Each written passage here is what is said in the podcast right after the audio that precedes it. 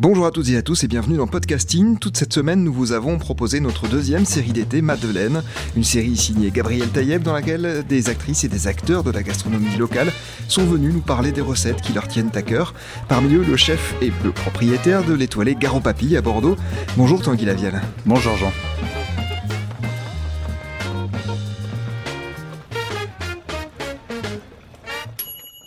Tanguy, vous êtes à nouveau avec nous pour nous annoncer une nouvelle qui va sans doute attrister nombre de gastronomes bordelais. Alors absolument. Alors euh, attrister, euh, j'espère que ça va pas attrister la, majorité d'entre eux. J'espère que ça va les rendre joyeux euh, parce qu'il y a, des projets derrière. Effectivement, Garo Papy va fermer ses portes. Après huit années de, de, bons et loyaux services, on a décidé de mettre fin à l'aventure pour s'orienter vers de nouveaux projets. C'est ça le côté joyeux, c'est les nouveaux projets.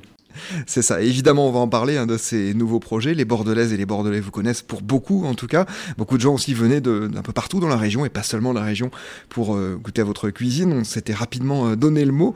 Tanguy Lavienne, en 2018, vous avez obtenu l'étoile du Michelin. On pourrait imaginer hein, que décrocher cette étoile représente le Graal pour un chef, un aboutissement. Et arrêter dans ces conditions peut donc paraître étonnant. Vous allez nous expliquer tout cela, mais d'abord parlez-nous de votre parcours. Qu'avez-vous fait avant de fonder Garo Papille en 2014 alors, j'ai commencé la cuisine euh, en 99 en faisant une école qui s'appelle euh, l'école Ferrandi. Qui est présente à Bordeaux d'ailleurs aussi. Qui est présente à Bordeaux depuis quelques années. Euh, moi, j'ai fait cette école à Paris. J'y ai passé trois ans. Pendant ces trois années, j'ai eu la chance de faire des stages dans les maisons prestigieuses, que ce soit à Paris ou en province. Et puis après, je me suis engagé dans, chez Lasser. J'y suis resté pendant quatre ans. Euh, aux côtés de Jean-Louis Nomikos. Ça a été une, une expérience vraiment, euh, vraiment euh, extrêmement enrichissante. J'y ai appris énormément de choses. Après, j'ai eu la chance d'aller travailler au Carré des Feuillants. Et puis j'ai fait l'ouverture pour Guy Martin d'un restaurant qui s'appelait à l'époque le Sensing avec Rémi Van Petegem. Suite à ça, j'ai décollé euh, pour euh, Bordeaux. J'ai arrêté la cuisine pendant un an. Je n'arrivais pas à trouver euh, l'endroit adéquat, l'endroit qui pouvait me, plaire et qui pourrait me, permettre de continuer à évoluer. Effectivement, à Bordeaux, à l'époque, il y a une dizaine d'années quand je suis arrivé, il y avait moins de restaurants qu'actuellement et du coup, il y avait moins de turnover dans les équipes. du coup, j'ai dû trouver d'autres activités. Du coup, j'ai passé un BTS viticulture œnologie dans un château qui s'appelle le Château Aubailly à Léognan j'ai passé mon BTS et puis euh, suite à ce BTS, j'ai ouvert une table privée. Euh, j'y suis resté pendant trois ans. C'est après ces trois années-là que j'ai décidé d'ouvrir euh, le restaurant Garo Papille. C'était un restaurant et une cave à vin également avec mon associé de l'époque, Gaël Morand. Papille, où nous nous trouvons pour cet enregistrement, d'où certains bruits d'ambiance inhérents à ce type d'établissement. En 2014, donc, vous montez Garo.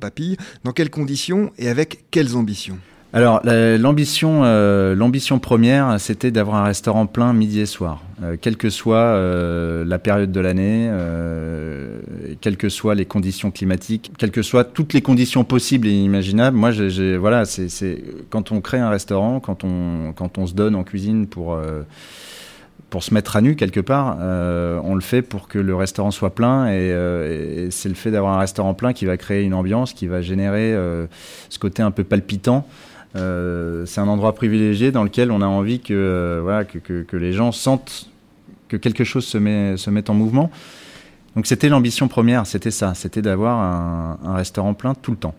Et comment vous définiriez la cuisine que vous euh, proposez chez Garo Papy ou que vous avez proposée? C'est une cuisine gourmande et amoureuse avec de, des super produits, un sourcing de qualité, local pour euh, la grosse majeure partie euh, des produits que nous avons pu utiliser, du local et du respectueux de l'environnement évidemment, en, gardant comme ligne conductrice la simplicité. Voilà, peu d'assaisonnements différents, peu d'épices différentes.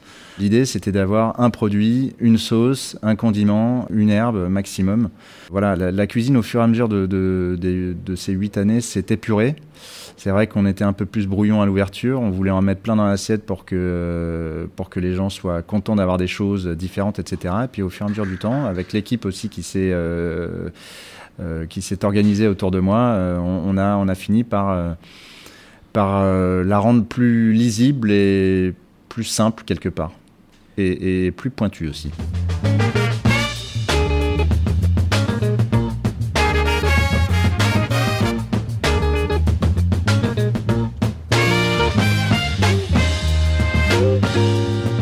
Vous le disiez, vous misiez euh, beaucoup sur les produits frais, exclusivement, même sur les produits frais. Ça veut dire que forcément, vous deviez aller les choisir chaque jour. À quoi ressemblaient vos journées? Alors, on a fait euh, effectivement. Euh, moi, j'avais comme comme envie, c'était d'aller choisir mes un maximum de produits moi-même. donc moi j'allais au marché tous les matins, du lundi au vendredi, enfin du mardi au vendredi plus précisément, puisque les marchés sont fermés le lundi.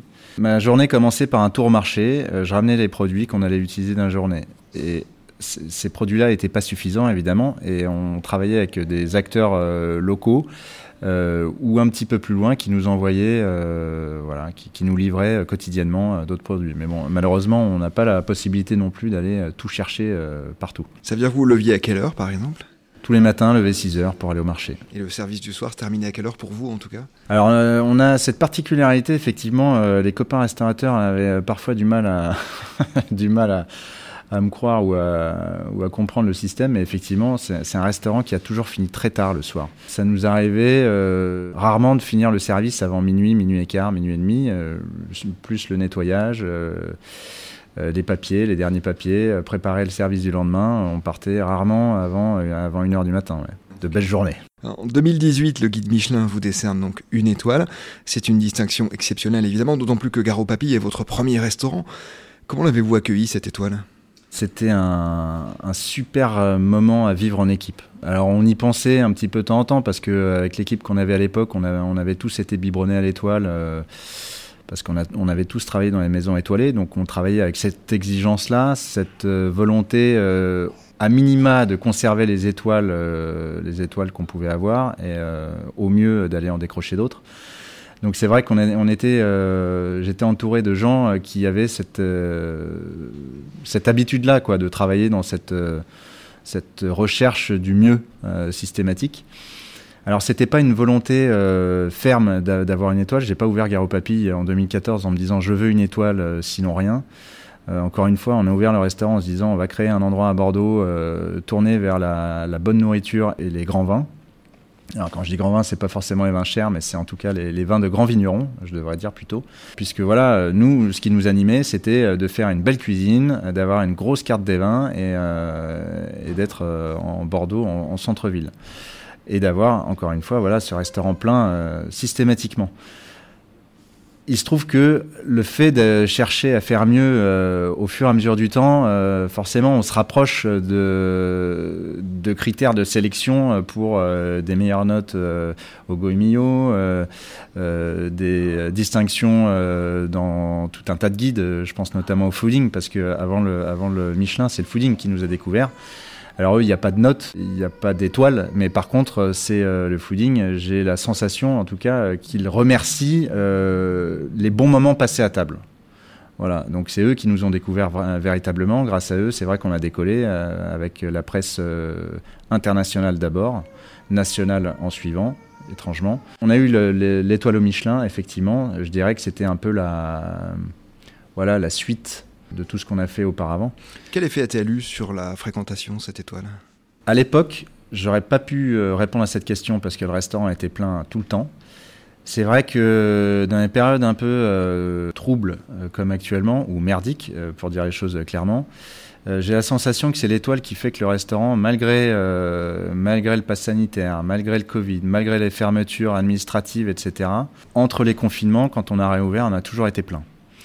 Et j'ai la sensation qu'avec la deuxième réouverture, la suite à la deuxième fermeture administrative, quand on a réouvert le 9 juin, tout le monde pensait que les gens allaient se ruer au restaurant. J'ai pas la sensation que ça se soit réellement passé comme ça partout. Et je pense qu'il euh, y a une catégorie de restaurants qui s'en sont mieux sortis que d'autres. Et je pense que c'est les étoilés. Donc j'ai la sensation que euh, effectivement cette période a été bonne grâce à l'étoile. Est-ce que vous avez vu le sentiment, comme d'autres chefs ont pu l'avoir, que cette étoile créait des devoirs supplémentaires, des, obligations? Est-ce que ça vous a mis une pression particulière? Alors euh, non, j'ai la sensation que euh, cette étoile est arrivée, et peut-être que je me trompe complètement et que, euh, que je suis trop prétentieux de penser ça, mais j'ai la sensation que l'étoile est venue récompenser un travail quotidien déjà effectué. On s'est jamais forcé pour faire ce travail.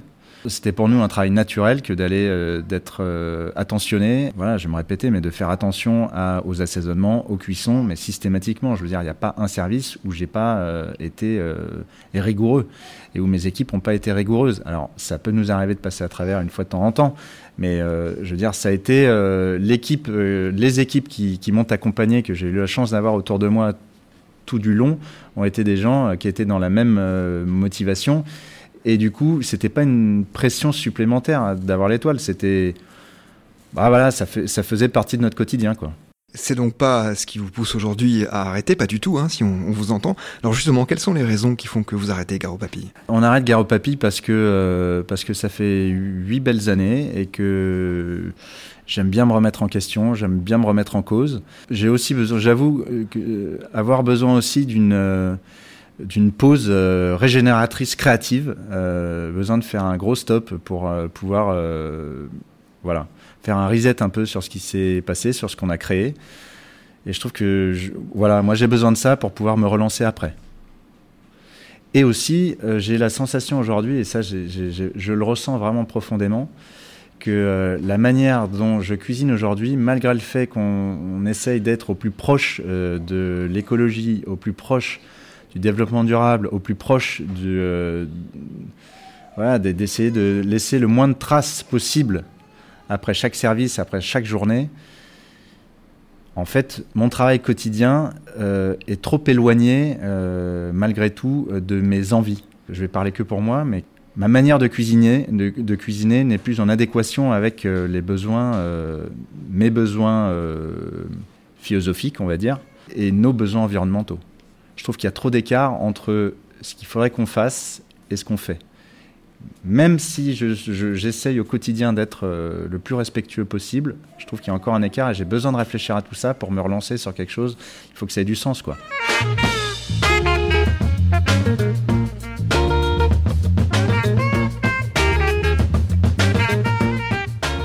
Vous avez des exemples de chefs qui, à vos yeux, parviennent justement à, réussir euh, le, fait de pratiquer leur cuisine tout en étant respectueux de l'environnement? On peut penser par exemple à Claire Vallée, je ne sais pas ce que vous pensez de son travail, ou à d'autres il y a tout un tas de chefs effectivement qui euh, font un travail formidable euh, quotidiennement. je vais vais pas en citer parce que je, je, vais en oublier. J'ai vraiment pas envie d'en oublier parce qu'il y en a un paquet. Je les connais pas personnellement, je connais pas leur boulot personnellement. Euh, j'ai besoin de m'inspirer de ça, justement, d'avoir du temps pour pouvoir m'inspirer de ça. Pour euh, voilà, on n'a pas la science infuse. Il y a des choses qu'on fait qu'on pourrait faire mieux. Euh, j'ai besoin de m'inspirer un peu de tout ça, de regarder ce qui se fait dans le monde entier pour être voilà, pour, pour être plus malin, quoi. Claire Vallée, qui euh, est la chef du premier vegan étoilé, hein, euh, qui est sur le bassin d'Arcachon. Absolument. Et que je salue. Que va devenir l'actuel Garo Papy? L'actuel Garo Papy va être repris par euh, trois associés. C'est un restaurant qui va s'appeler Zéphirine, qui change de concept. ce sont trois personnes bienveillantes et qui ont une connaissance pointue de l'hôtellerie et de la restauration. Je leur souhaite beaucoup de bonheur. Et vous, alors Tanguy, vous partez avec l'étoile? C'est euh, comme ça que ça se passe. Quels sont vos projets? Puisque vous disiez, il y a aussi euh, beaucoup d'optimisme dans cette fin, parce que c'est le début d'autre chose. Et justement, vous l'avez rapidement évoqué, vous avez besoin de faire le point, mais vous imaginez vous diriger vers quoi? Alors, dans un premier temps, je, voudrais essayer de faire en sorte à ce que euh, je puisse transmettre euh, mon expérience euh, aussi humblement que possible. Mais voilà, il se trouve que en, en 8 ans de chef propriétaire et en 20 ans de cuisine, euh, j'ai acquis un peu d'expérience et ça, je voudrais en, profiter pour transmettre un petit peu et, et me tourner, en tout cas dans un premier temps, vers le social. on a des projets avec des amis, des collègues et un de mes associés, un projet d'une association pour créer un tiers-lieu dans lequel on pourrait pourrait utiliser euh, l'alimentation comme média euh, pour euh, rapprocher les gens. Donc ça, c'est un des premiers projets. Les autres projets sont encore un peu trop flous pour, pour, pour que je puisse en parler maintenant, mais je, veux faire en sorte à ce que, à ce que l'alimentation soit au cœur de l'éducation de nos enfants, parce que je le constate au quotidien, puisque j'ai des enfants qui vont à la cantine et qui vont à l'école. je trouve que l'alimentation n'est pas suffisamment au centre Quand on aborde l'alimentation, on, en, parle comme si c'était inné et comme si c'était quelque chose d'évident. Parfois, effectivement, j'ai un peu de mal à comprendre pourquoi euh, on donne des cours de, sport et des cours de mathématiques, mais on n'apprend pas aux enfants à manger, à s'alimenter et à comprendre pourquoi on s'alimente et pourquoi on mange. C'est un de mes sujets euh, qui sont ancrés chez moi de manière vraiment intense. Quoi. Tanguy, deux dernières questions pour terminer. Vous êtes à la veille de vendre euh, votre restaurant Garo Papy. Dans quel état d'esprit vous vous trouvez? Est-ce que vous ne craignez pas d'avoir des regrets en tournant cette page? Alors non, je crois pas du tout. Pas de regrets parce que j'ai vécu euh, pleinement ces huit années. Euh, j'ai pas la sensation d'avoir d'avoir été feignant sur ces journées et du coup ça a été des journées très remplies. Euh, j'ai eu la chance d'avoir développé un concept qui me permettait euh, pendant euh, six ans d'allier vie de famille, vie sociale et, vie professionnelle. Donc c'était plutôt chouette. Après, effectivement, c'est le Covid qui fait que j'ai modifié les jours d'ouverture et les jours de service. Et effectivement, là, ça m'a replongé dans, cette, dans ce quotidien très difficile des restaurants ouverts matin, midi et soir toute la semaine.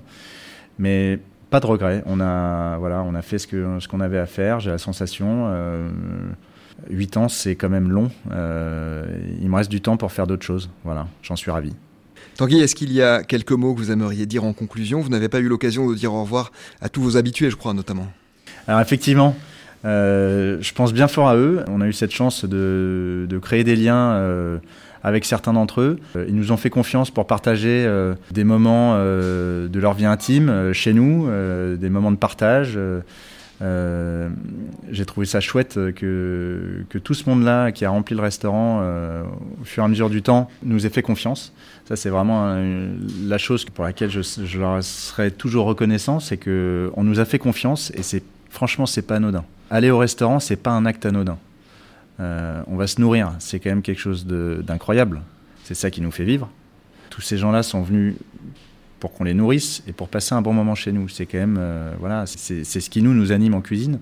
Je, tiens à remercier évidemment euh, les clients, les habitués et puis même ceux qui sont venus qu'une fois. Et je remercie également ceux qui ont voulu venir et qui ne viendront jamais parce que voilà, c'est aussi grâce à eux que le bruit a couru. Je remercie également euh, tous les fournisseurs, euh, les amis et les collègues euh, qui m'ont aidé à tenir et à, faire que Garo Papy a, voilà, a pu rayonner comme ça. Tous les partenaires qu'on a eus qui nous ont aidés, effectivement. C'était chouette. Merci à tous. Merci à vous, Tanguy Lavial, d'avoir choisi Podcasting pour annoncer votre décision de fermer votre restaurant étoilé Garo Papy. Nous vous souhaitons évidemment le meilleur pour la suite. Et quant à nous, c'est sur cet entretien que s'achève la série d'été Madeleine. À très bientôt pour d'autres séries et pour le retour de notre notre podcast quotidien d'actualité.